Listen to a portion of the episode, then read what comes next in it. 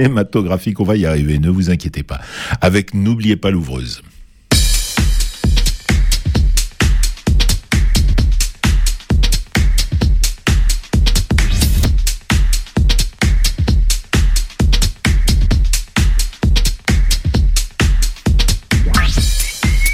Bonsoir, nous sommes heureux de vous retrouver, l'ouvreuse Louis-Marie, Laurent Martin. Bonsoir Laurent. Louis-Marie, bonsoir à tous. Vous allez bien, Laurent? Ça va très bien avec ce temps printanier. Oui, vous avez un, peu de sueur qui perle sur le front. oui. Vous avez pris quelques couleurs aussi. C'est ça, c'est ça. Eh oui, eh oui, eh oui. Alors ce soir, euh, Laurent, une émission un petit peu particulière parce qu'elle est beaucoup plus courte. Oui, ça va être un sprint et non pas un marathon. ce soir, c'est un sprint. Elle est plus courte d'une demi-heure. Donc, euh, nous rendrons l'antenne à 19h30 pour que vous puissiez euh, écouter et participer à la messe du mercredi des cendres qui sera diffusée en direct à 19h30. Donc ce soir, dans le panier de l'ouvreuse, il y aura eh bien, l'affiche de la semaine avec vous, Laurent. Et puis, il y aura Frédéric Thibault, et on est bien content qu'il soit venu jusqu'à nous. Frédéric Thibault qui euh, va nous parler d'extrême cinéma qui souffle ses 25 bougies. Eh oui, déjà, déjà. Bonsoir Frédéric. Bonsoir. Vous êtes une euh, des têtes pensantes, des têtes chercheuses de cet extrême cinéma. Tout à fait. 25 euh, bougies, ça fait un bel âge maintenant. C'est un quart de siècle, quelque part, ça se fête. Ah bah oui, oui, oui, oui, Et, et j'ai bien l'impression que vous les fêtez dignement parce que vous avez mis les petits plats dans les grands. Ah, ça, je crois qu'on peut le dire, oui, pour cette édition, oui. Hein, on va en parler euh, euh, le plus largement possible pour donner envie à nos auditeurs euh, de s'y précipiter. Alors, ça commence aujourd'hui. En fait, aujourd'hui, y a un préquel. Hein. Oui, c'est un warm-up, donc un échauffement voilà. qu'on peut considérer comme une préouverture. Ce sera au bar Gloria à partir de 20h, donc c'est bien.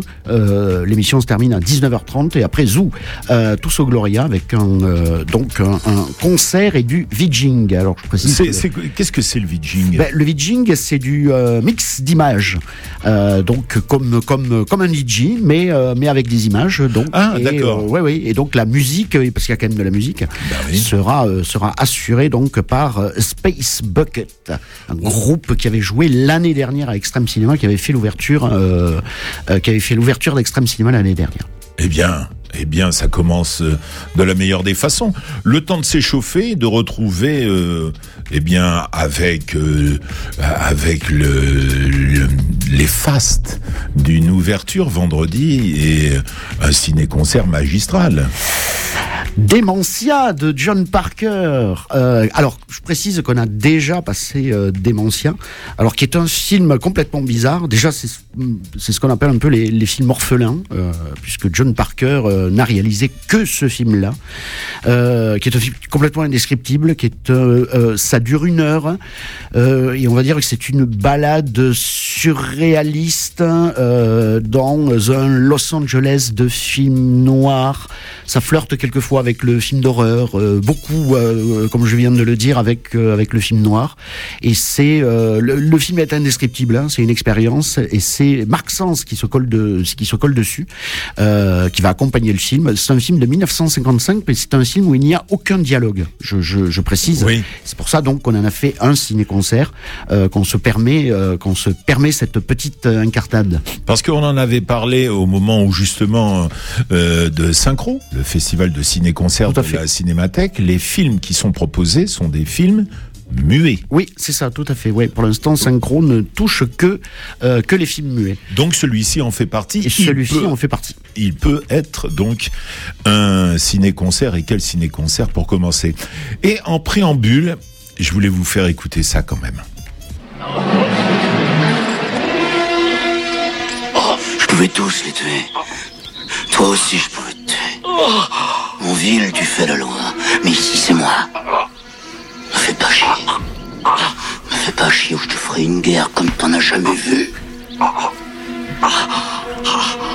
Laisse tomber. Laisse tomber.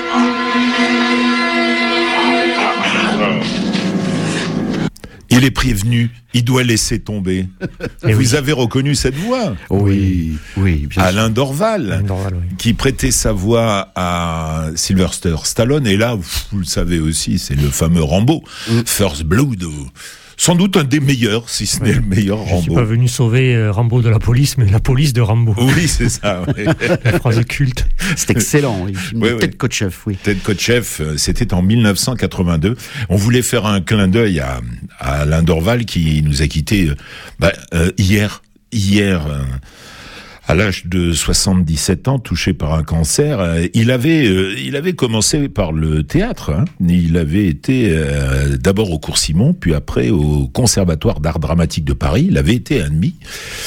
C'est un formidable comédien. On l'a vu dans quelques pièces, mais c'est surtout dans le travail du doublage euh, qu'on l'a bien connu et en particulier avec la voix de Stallone euh, dans tous les Rocky ou presque et dans tous euh, les Rambo aussi. Puis chaque fois que euh, que que Rocky apparaissait enfin par Rocky Stallone apparaissait hop Alain Dorval le doublait Euh, dans les Expendables c'est lui dans Cliffhanger c'est lui dans Judge Dredd c'est lui aussi. Mais il faisait aussi d'autres comédiens. Tiens, Je te félicite, on peut dire que tu sais mener une enquête. Non mais c'est ta faute, t'avais disparu, c'est pas ce qui était convenu. J'étais au petit coin pour un rendez-vous d'affaires et je suis revenu te repêcher par le cul. Oui mais ton aide, je m'en tâche. Je t'aidais pas, enfoiré, je protégeais mon pognon. Rien faire, ça m'a tiré les emmerdes. Qu'est-ce que j'étais con d'hésiter à emporter ce flingue de secours? Genre tout gentil, là que je me retrouve mêlé à une bagarre de bar. Bon Dieu de Jack, qu'est-ce que c'est qu'on est de con? Hé Mais pourquoi t'as fait ça? Ça c'était pour le ballon de basket. Bon, maintenant on est quitte, on peut partir à zéro. On est quitte, on peut repartir à zéro. Alors là, c'est pas, c'est pas Stallone, mais c'est Nick Nolte. Euh, Nick Nolte. 48 heures. Euh, 48 heures de plus, De plus. Euh, qu'il n'aurait pas dû faire d'ailleurs Walter Hill. Mais peu importe, peu importe, euh, c'est Dorval qui prête sa voix à Nick Nolte. Bon, euh, Avec alors, Eddie Murphy. Eddie Murphy et la, la voix d'Eddie Murphy en français c'est Medondo. Donc euh, euh, il y a du beau, il y a du lourd, rien Ouais, que pour rien que les doubleurs. là, il y a du alors, rien que pour ces voix-là, euh, eh bien, euh, ça mérite le détour. Il fallait faire un clin d'œil à Alain Dorval, mais savez-vous, tiens, qu'il avait été aussi la voix de, de l'ennemi de Mickey, patibulaire? Bah oui, dans les Mickey, dans les dessins animés de Mickey, patibulaire, ça, Alain Dorval. Il est l'Autobot aussi Ratchet dans les Transformers, et il est même Tiger dans euh, Fievel. Hein, c'est un chat. Un chat. Oui, il, a, il, a, il, en a fait, il en a fait des voix, et il a travaillé aussi pour euh, des chaînes télé, euh, en, publicité, en voix off, bien sûr, pour les stations de radio aussi. Et saviez-vous euh, qu'il est le papa d'Aurore Berger? Eh ben oui, il est le La papa. femme politique Oui, Aurore Berger d'Aurore Berger, la ministre déléguée chargée de l'égalité entre les femmes et de la lutte contre les discriminations, et sa fille. D'accord. Et voilà, il fallait le souligner. En tout cas, on voulait rendre hommage à, à Alain Dorval. Et puis, euh, euh, en préambule d'Extrême Cinéma, euh, c'était c'était un joli prologue. Tout à fait, tout à fait. Adrienne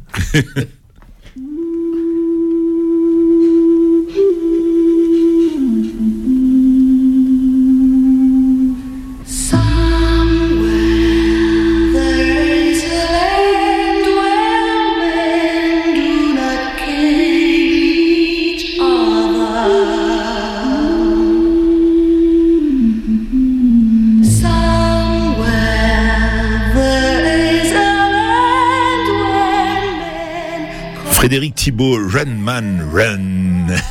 Ah, Ennio Morricone qui signe cette musique, c'est pour, euh, c'est pour casser la croûte à midi, grâce à vous. Oui, Euh, Dites-nous le titre bah, de cette programmation. Ah, euh, bah, tout simplement, à midi, c'est spaghetti.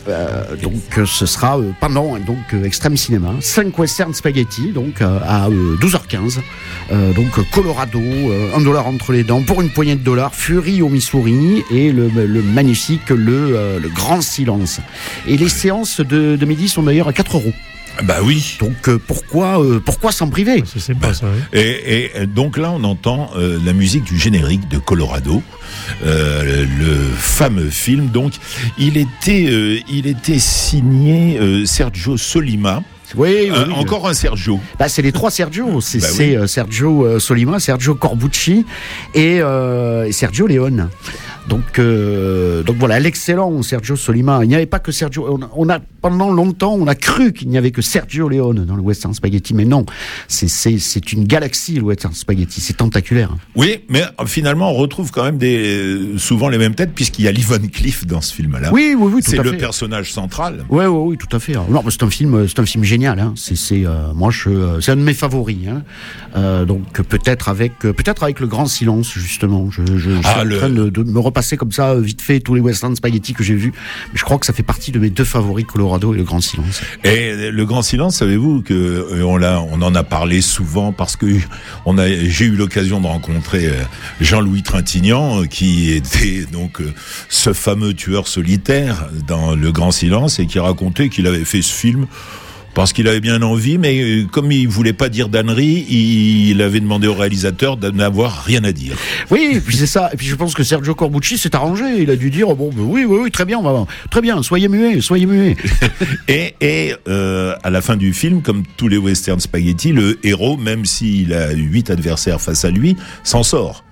Tout Et- à fait, tout à fait. Mais euh, Trintignant a dit à Corbucci, euh, bon d'accord, euh, ils avaient tourné la scène, je gagne tout ça, mais enfin c'est, c'est- ça tient pas tellement. Hein.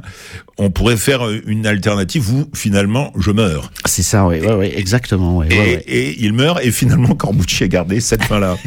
Et, le, et le film est d'une rare puissance. C'est vrai que c'est. euh, c'est- mais sans doute à cause de la fin, il a, il, il, il a pas marché autant qu'il aurait dû. Non, non, non, c'est vrai. Et qui fait partie des rares westerns enneigés. Oui. Donc, qui se passe dans la montagne. Voilà. Et donc, pas, pas d'effets digitaux à l'époque, donc, euh, tournage en décor naturel.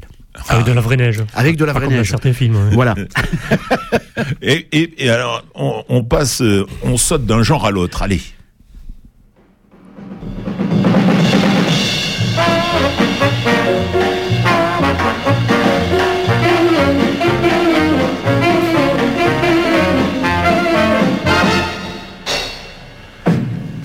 Gérald Fried euh, signe la BO de ce film de 1958, un film euh, signé Roger Corman, où euh, Charles Bronson a 36 ans. Ouais, ouais, ouais. C'est un de ses premiers grands rôles.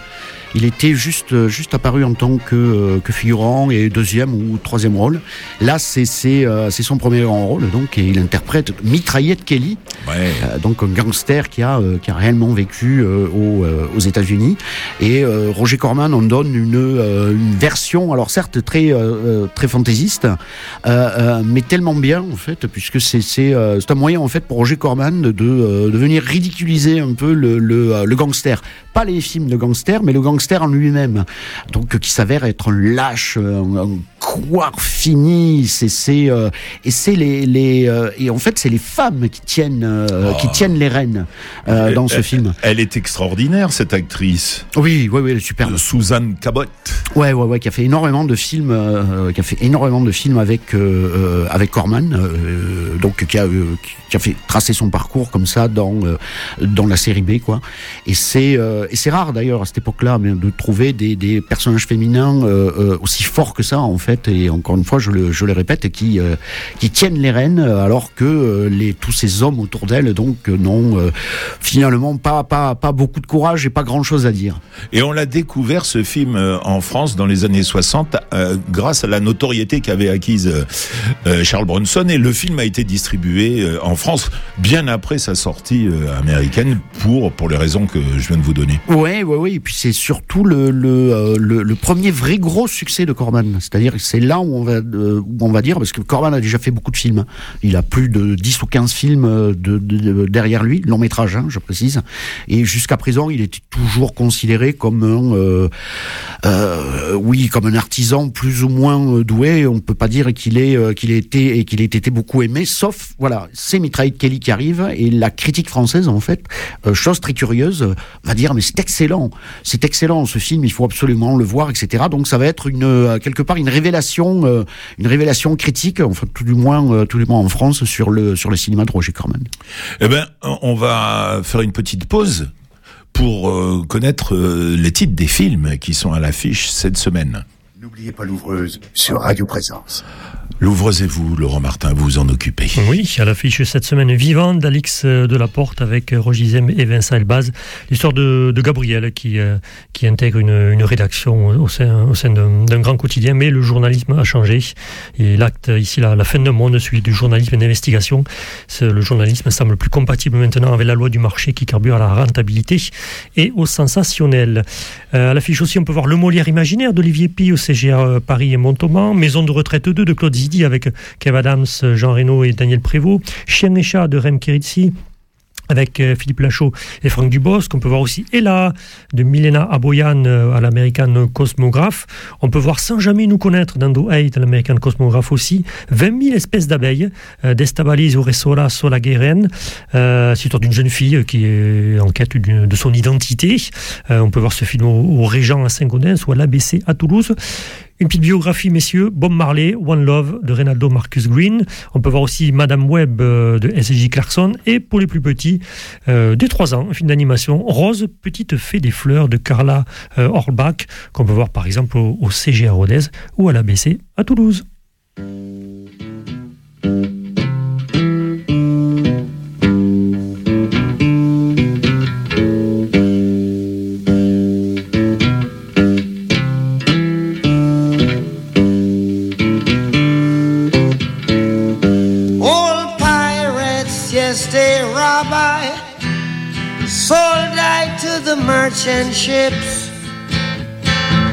Minutes after they took I from the bottomless pit, but my hand was made strong by the hand of the Almighty.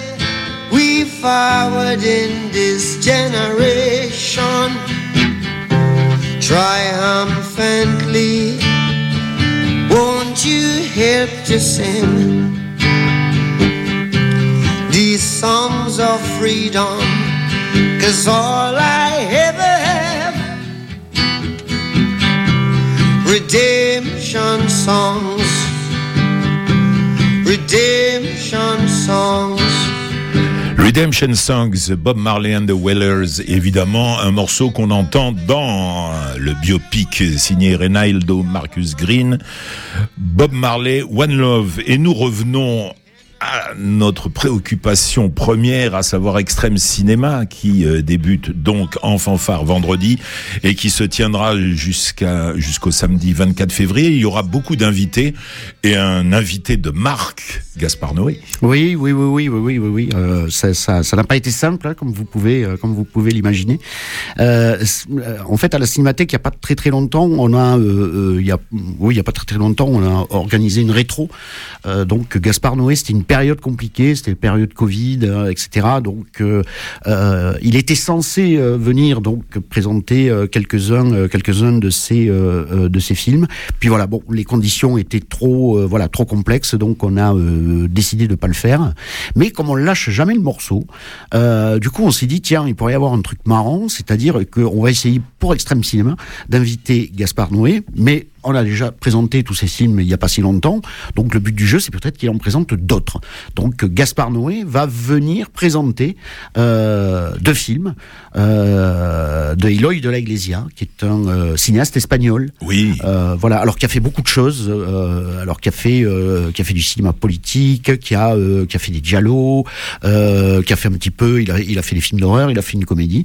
Donc là, c'est deux films qui sont qui sont présentés. Alors je précise que c'est vraiment les choix de de Gaspard De Noé. hein. Gaspard Noé. Ouais ouais, on s'est un peu arraché pour euh, pour trouver les films. C'est donc le député. Alors ça c'est Ah dans oui. la veine, ça c'est dans la veine donc politique de Eloy de la Iglesia. Et euh, le second s'appelle La créature, la créature. Voilà, euh, un film avec un chien, euh, qui est une comédie, c'est une espèce de de de de, farce, euh, de farce cynique comme ça et grotesque sur euh, sur l'Espagne de l'époque. On va y parler de télévision, euh, de de comment dire, de de, de prétendants politiques à l'élection. Mais quasiment tout le cinéma de, de, de la Iglesia se passe pendant cette période qu'on appelle la transition, donc à la mort du, euh, à partir de la mort du général Franco et l'arrivée de la démocratisation. Là aussi, ça n'a pas été simple, et c'est une voilà, c'est une période, qui a été explorée par ce cinéaste.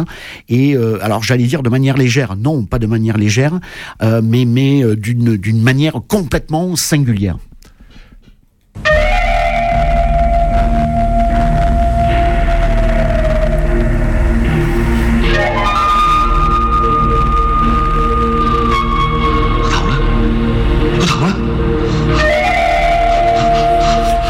On frémit déjà. Alors après, euh, à midi, c'est spaghetti. Après, Roger Corman. Euh, avant, euh, Gaspard Noé. Il y a Hong Kong Foufou. Oui, tout à fait. Et, et ça s'appelle Run and Kill. Alors celui-là, celui-là, c'est du très très très lourd parce que c'est le film. Euh, chaque fois, on est averti quand le spectateur entre dans la salle. C'est un film de catégorie 3. Qu'est-ce que c'est la catégorie 3 Bah, la catégorie 3, euh, c'était, euh, ça existe toujours d'ailleurs, hein, c'est, ça correspond, si vous voulez, à l'interdiction à moins de 18 ans chez nous. C'est, c'est, euh, c'est voilà, c'est un, euh, une catégorie en fait du euh, du système de, de, de censure. Alors c'est pas d'ailleurs tout à fait comme chez nous, euh, parce que ce, ce ne sont pas du tout des films à caractère sexuel, Non. tels que tels qu'on les entend, mais c'est des films voilà qui sont qui peuvent aller assez loin en fait dans la dans la violence et très bizarrement une violence tellement décomplexée, tellement grotesque. Euh, que ça n'a pas de prise en fait sur le euh, euh, sur le spectateur. C'est trop énorme. Ouais, exactement. C'est trop énorme et on est. euh, alors pour le coup, on est dans un environnement. Moi, je connais pas d'équivalent en fait. La catégorie 3, ça appartient vraiment à Hong Kong. Ça appartient vraiment à la péninsule. Ça n'appartient pas euh, au Japon ou à un autre pays euh, ou à un autre pays asiatique. Euh, ça, voilà, ça appartient à Hong Kong. Et euh, and Kill d'ailleurs, c'est assez marrant parce que c'est un film qui démarre comme une comédie. Et oui. C'est-à-dire que pendant une bonne vingtaine de minutes, on se dit mais qu'est-ce que ce film a de catégorie 3 Et en fait, petit à petit, ça va glisser un petit peu comme ça, et même ça va un petit peu euh, flirter euh, par moments avec euh, avec l'horreur. C'est assez extrême graphiquement. Oui, parce que c'est l'histoire d'un mec qui est gentil avec tout le monde, avec sa femme, avec sa fille, avec ses employés, et il rentre un soir et il découvre sa femme en train de le tromper. Alors au lieu de s'énerver, il va vers sa femme et son amant en leur disant bon maintenant rhabillez-vous, et puis il quitte euh, l'appartement, euh, s'en va euh, les passer un peu de temps dans un, un restaurant et il passe et il mange, il boit, il mange, il boit, il mange, il boit, il boit, il boit, il boit. Tant et si bien qu'il parle de ses misères et sans le vouloir, il engage un tueur à gages. Voilà. Qui lui, qui lui, par contre, ne s'arrêtera pas. On lui a donné un contrat et lui, il va l'exécuter. Mais effectivement, c'est complètement délirant. Comme les ça aussi.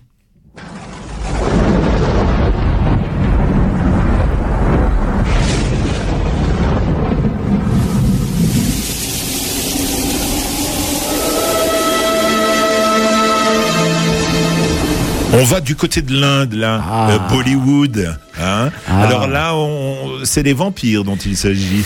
Tout à fait. Alors ça, c'est mes deux chouchous de, euh, de la programmation. Euh, c'est euh, alors c'est c'est quelque chose que je connaissais pas, hein, pour tout vous dire. C'est un invité de l'année dernière, donc Pete Toms, que nous avions invité à présenter des films et évidemment, on discute beaucoup pendant l'extrême et euh, il nous dit mais, euh, mais il existe des films d'horreur indiens qui ont été faits dans les années 80. Alors inutile de vous dire que chez moi ça a fait euh, ça a fait euh, clic. Je veux je veux euh, je veux voir ces films là. donc je m'en suis un peu euh, un peu goinfré et euh, et en fait je trouve ça complètement génial. Alors je précise que c'est des films indiens euh, à durée humaine. On n'est pas dans quelque chose de Oui. 3 ou 4 heures. Ça fait les films font quand même un petit peu plus de deux heures, hein. Euh, mais on s'y amuse, euh, c'est incroyable parce que ça prend énormément au cinéma euh, occidental, c'est-à-dire au niveau des vampires, des démons, etc. Mais c'est digéré dans une culture indienne. Donc, c'est-à-dire faite de légendes, de euh, de sorciers, euh, etc., etc. Et c'est des films qui sont, euh, alors les budgets ne sont pas énormes évidemment, mais il y a un côté un petit peu bricole comme ça, mais qui fonctionne, c'est-à-dire que euh, ah, s'il y a un orage, ben on va gratter directement les éclairs sur la pellicule. Oui. Euh, pas besoin de, de, de faire appel à des effets spéciaux complexes. Donc c'est absolument délicieux. Puis surtout, moi, ce que j'adore, c'est les ruptures de ton. Euh, C'est-à-dire qu'on passe de la comédie à l'horreur. Et puis surtout, quand même, c'est des films d'horreur qui sont chanter et danser. Eh ben oui, c'est Bollywood. exactement, c'est Bollywood et il y a toujours les intermèdes musicaux. Donc moi je, je trouve ça absolument formidable. J'ai eu à nouveau 8 ans devant ces films. C'est Bollywood dans les Carpates. Quoi. Exactement. Les frères Ramsey, donc là, Tulsi et Chiam, mais il faut signaler que les frères Ramsey sont sept. Sont Ils sept. sont sept à avoir régné sur Bollywood, c'est vous dire si Ouais, ouais, il y a quelques films qui sont signés. Alors il nous reste une petite minute. Le temps presse, le temps presse. On aurait tellement de choses à raconter. Il faudra aller voir tous ces films. Euh, Il y a les extrêmes entractes quand même aussi. Oui, oui, oui, oui, oui. Alors là, je ne, là pour le coup, je ne maîtrise rien. C'est une association en fait qui euh, euh, aide Extrême Cinéma entre guillemets. Et euh, donc c'est en général c'est entre les deux séances du euh, du soir. Euh, alors là, ça peut être perf- euh, performance ou concert euh, ou autre chose. Il, par- il paraît même que il y a un karaoké métal cette année. Euh, je, je, ouais, ouais, j'ai vu, j'ai vu ça. Alors voilà, c'est c'est juste pour, euh, on va dire, euh, euh, amuser le spectateur. Mais j'aime bien cette idée d'entracte en fait, de, de bah, écouter entre deux films.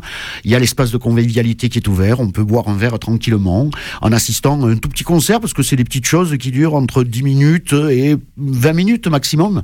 Voilà, le temps de se de se détendre entre deux films. Alors c'est où? Rappelez-nous. C'est dans le hall de la Cinémathèque.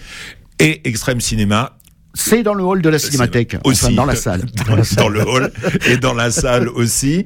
Euh, pas ce soir pour le warm-up. Tout à fait. Mais ça commence à partir du 24, euh, du euh, 16, et ça se finira donc le, le 24 par une nuit euh, complète. Comme d'habitude. Comme d'habitude. Ah, une nuit, une fois qu'on est dans la cinémathèque, on n'en sort plus. On n'en sort plus. Voilà.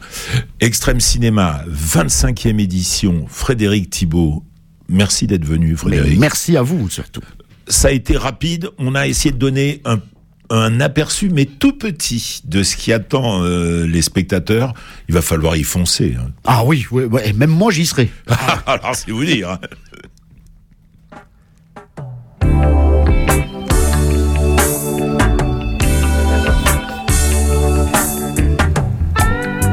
Turn your lights down low. Turn your light down low. Down low et non pas j'ai le nez dans l'eau. hein. Oui, dans l'eau. oui. Dans l'eau. c'est c'est Bob Marley and the Wailers, un morceau qu'on entend aussi dans Bob Marley, euh, One Love, son biopic. L'occasion d'écouter un peu de reggae. Bon, allez. Euh, Laurent, donnez-nous vos coups de cœur. Les coups de cœur, ce sera Vivant d'Alix Delaporte, 20 000 espèces d'abeilles, le film espagnol, et Extrême Cinéma du 16 au 24 février, rien que pour voir des vampires indiens et des cow-boys. euh, et des cow-boys. Et des, et des cowboys italiens. et des cow-boys italiens, ouais. On ira casser la. Euh, on ira casser la croûte euh, euh, parce qu'à midi c'est spaghetti à la cinémathèque et on en prendra une bonne avec beaucoup de sauce tomate et beaucoup de beaucoup de sauce tomate. Oui, c'est surtout ça qu'il faut pour ces westerns là. Pour ma part, 20 000 espèces d'abeilles d'Estibalis Sure Sola Sola Guren, un film qui a été récompensé au dernier Cinespania, un film qu'il faut voir magnifique. Le Molière imaginaire d'Olivier Pi, un plan séquence pour euh, déambuler sur la scène, déambuler sur la scène. C'est le moment où, vous savez, euh, la dernière représentation de Molière, au moment où il est en train de mourir sur Eh oui. scène pour le malade imaginaire. Vous comprenez l'allusion, euh, le Molière imaginaire. Et puis évidemment, évidemment, nous allons foncer à Extrême Cinéma parce que c'est là où il faut être pendant toute la semaine prochaine. Merci encore. euh, Frédéric Thibault, c'était un plaisir de vous avoir. Merci Laurent. On se retrouve Merci à vous, bonne soirée. euh, la semaine prochaine, Laurent, avec l'équipe au grand complet pour un nouveau numéro de N'oubliez pas l'ouvreuse. En attendant, restez fidèles à présence à 19h30, euh, la messe des cendres en direct. Salut et à la semaine prochaine.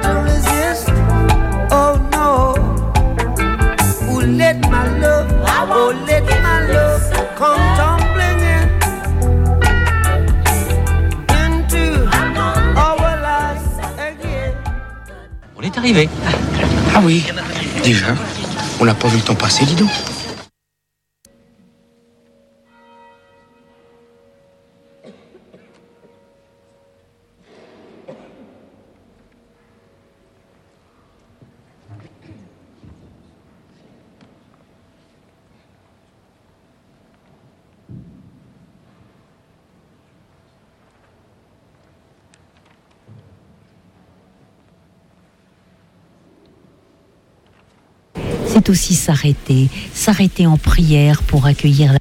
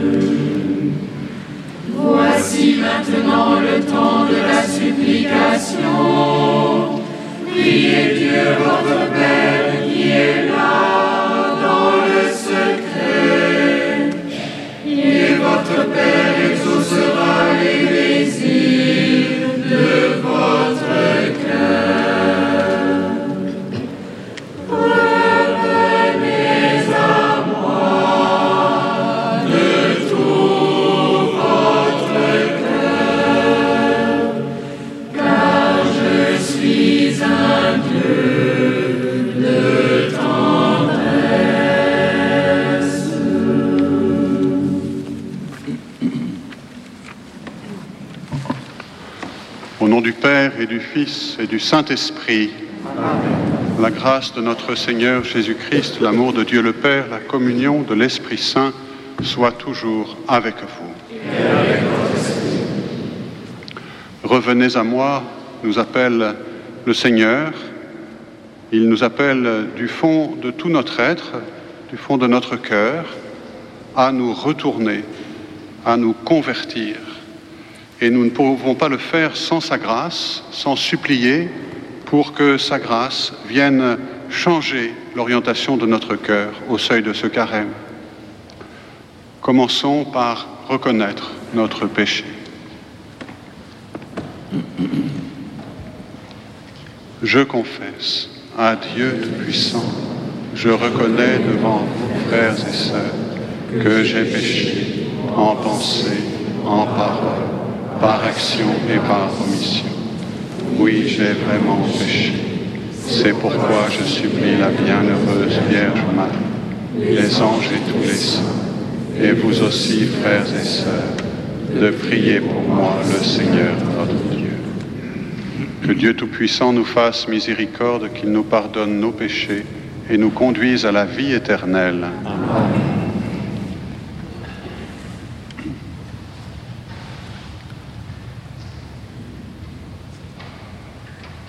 Prions le Seigneur. Accorde-nous, Seigneur, de savoir commencer saintement par le jeûne l'entraînement au combat spirituel. Que nos privations nous rendent plus forts pour lutter contre l'esprit du mal.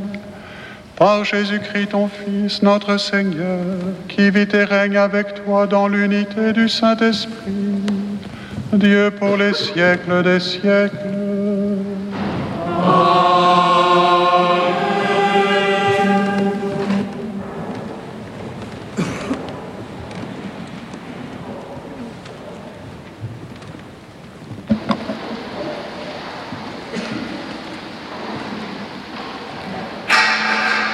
Lecture du livre du prophète Joël.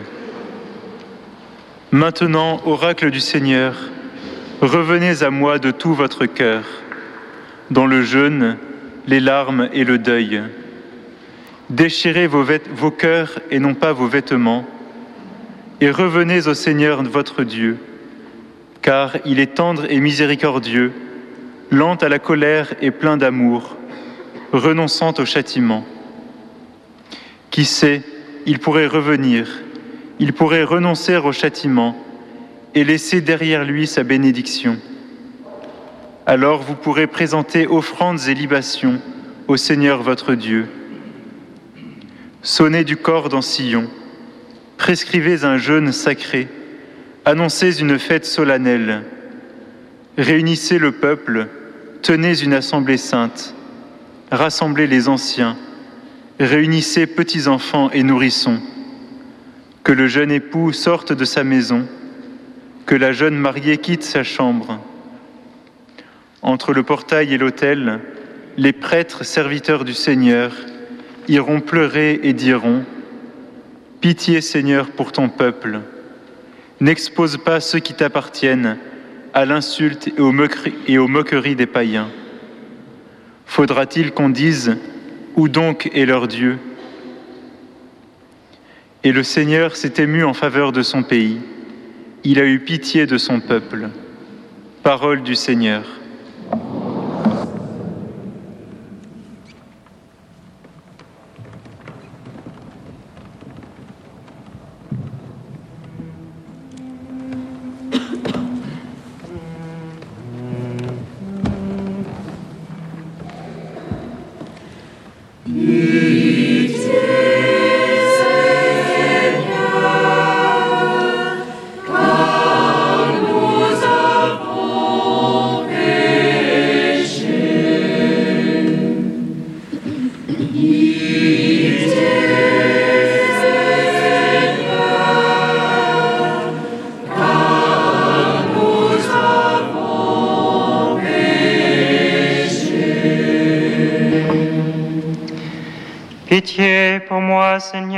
Ta bonté. En ta grande tendresse, efface mon péché. Lave-moi de toute malice et de ma faute, Seigneur, purifie-moi. Pitié.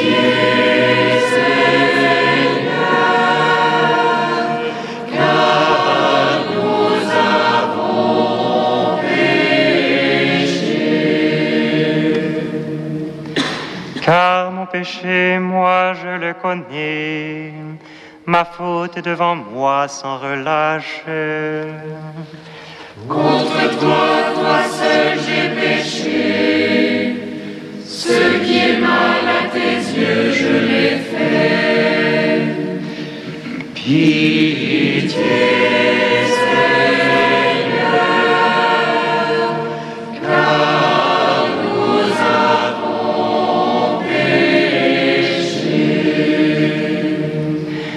Ô Dieu, crée pour moi un cœur pur, restaure ma poitrine un esprit ferme.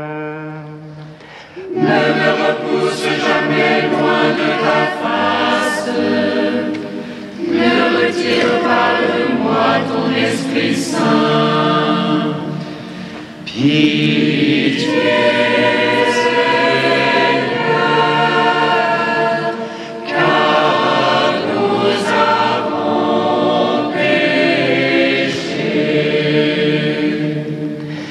Rends-moi la joie de ton salut, assure en moi un esprit magnanime. Seigneur, ouvre mes lèvres, et ma bouche publiera ta louange. Pitié,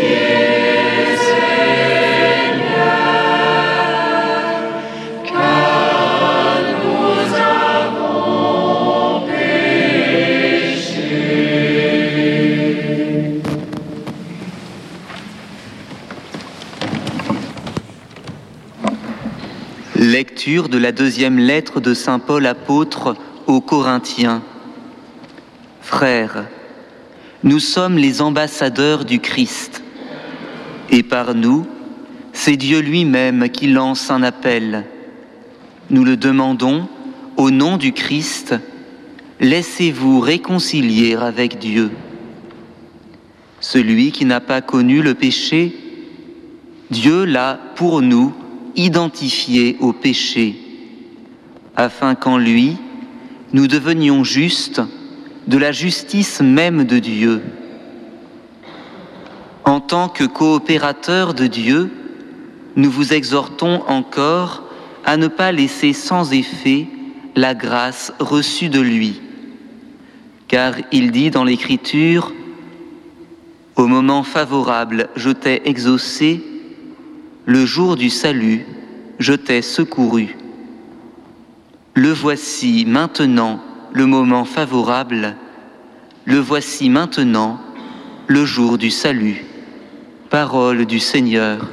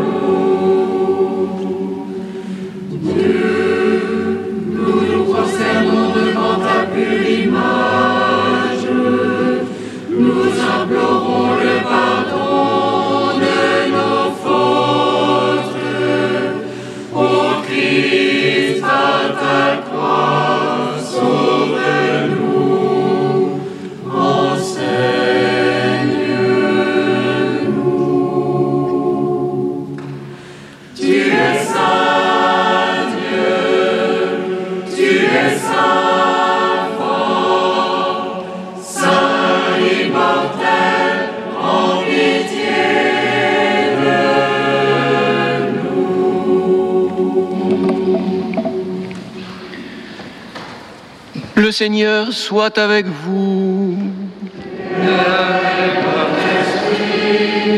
Évangile de Jésus-Christ selon Saint Matthieu.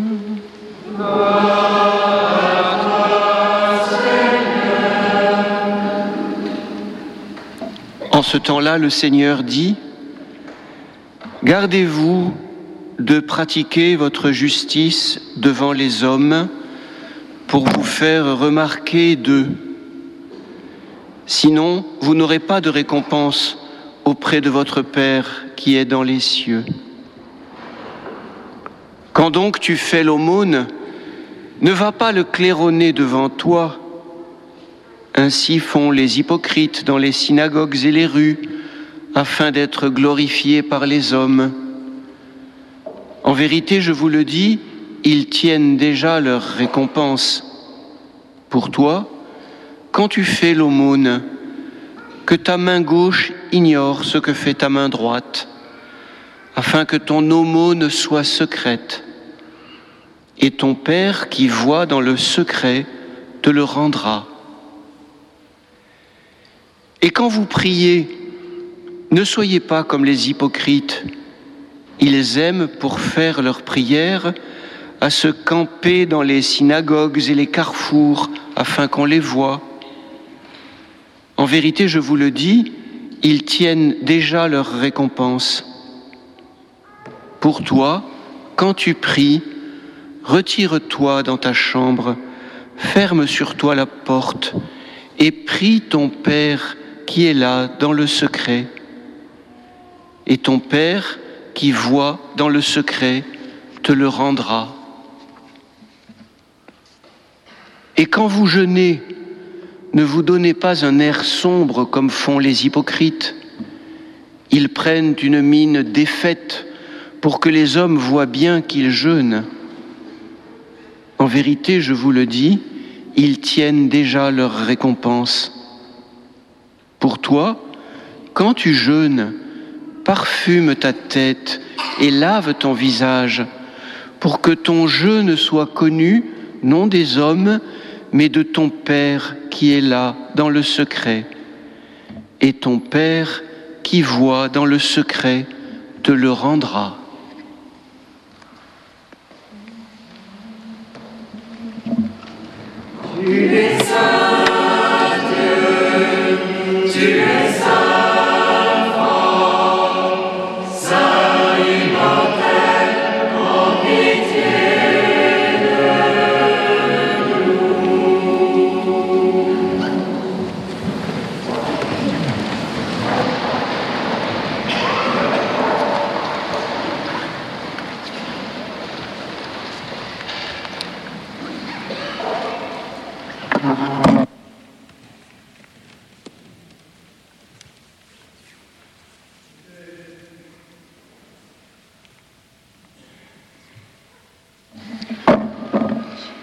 C'était il y a quelques années, euh, je visitais ma famille qui, ressemble pardon, à beaucoup de nos familles. C'est-à-dire que les grands-parents furent des chrétiens pratiquants, les parents ne fréquentèrent plus guère l'Église que pour les grandes occasions, et les enfants sont à peu près totalement ignorants de Dieu et, et de la vie chrétienne. Et après une bonne conversation avec les parents, donc l'étage intermédiaire, je m'excusais pour passer un peu de temps avec la grand-mère qui était retirée dans sa chambre en expliquant euh, Je m'absente, je vais confesser la grand-mère. Et la réponse de la belle-fille fut spontanée La confession, mais je croyais que ça avait été supprimé. Et à quoi je répondis Pour cela, il faudrait d'abord supprimer le péché. Et ma réplique a arrêté là notre échange, mais j'imagine que ma tante a prolongé cet échange en se disant à elle-même, Ben, est-ce que ça veut dire que le péché, lui aussi, n'aurait pas été supprimé? La logique, elle est imparable. S'il n'y a plus de péché, il n'y a plus de mal gangrénant l'âme, et il n'y a plus rien à confesser, et il n'y a plus besoin d'aller à l'église. Car là où il n'y a plus de maladie, il n'y a pas besoin de médecin. Le Christ l'a dit lui-même. ce ne sont pas les bien portants qui ont besoin du médecin, mais les malades. Je ne suis pas venu appeler les justes, mais les pécheurs au repentir. En venant ici ce soir pour recevoir les cendres, commencer notre carême, nous nous approchons du bon médecin de nos âmes. Parce que nous nous savons malades. C'est le premier pas, le pas décisif. Reconnaître qu'on a péché et qu'on a besoin du médecin de nos âmes. Et le Christ peut alors appliquer son remède à lui, c'est-à-dire la grâce, et il nous prescrit en accompagnement quelques exercices pour que le remède produise un rétablissement durable. On l'a entendu, l'aumône, la prière, le jeûne. Or, vous avez remarqué, frères et sœurs, que le Christ a sorti son ordonnance d'avertissement. Il faut faire l'aumône, mais sans ostentation. Il faut prier, mais dans le secret. Il faut jeûner, mais sans qu'on le sache. Notre prière, notre aumône, notre jeûne ne sont pas pour se faire valoir aux yeux des hommes, mais des œuvres que l'on accomplit pour Dieu et pour Dieu seul. Et car c'est alors, explique Jésus, que ton Père, qui voit dans le secret, te le rendra. Ces avertissements, ils ont directement à voir avec la perte du sens du péché dans nos sociétés. En effet, celui qui montre aux autres qu'il fait l'aumône, qu'il prie, qu'il jeûne, reçoit des autres l'approbation, l'estime, la reconnaissance de ce qu'il est un homme juste. Il a et il acquiert toutes les apparences du juste. Et alors, il peut croire qu'il a reçu sa justification, non pas des hommes, non pas de Dieu, mais des hommes.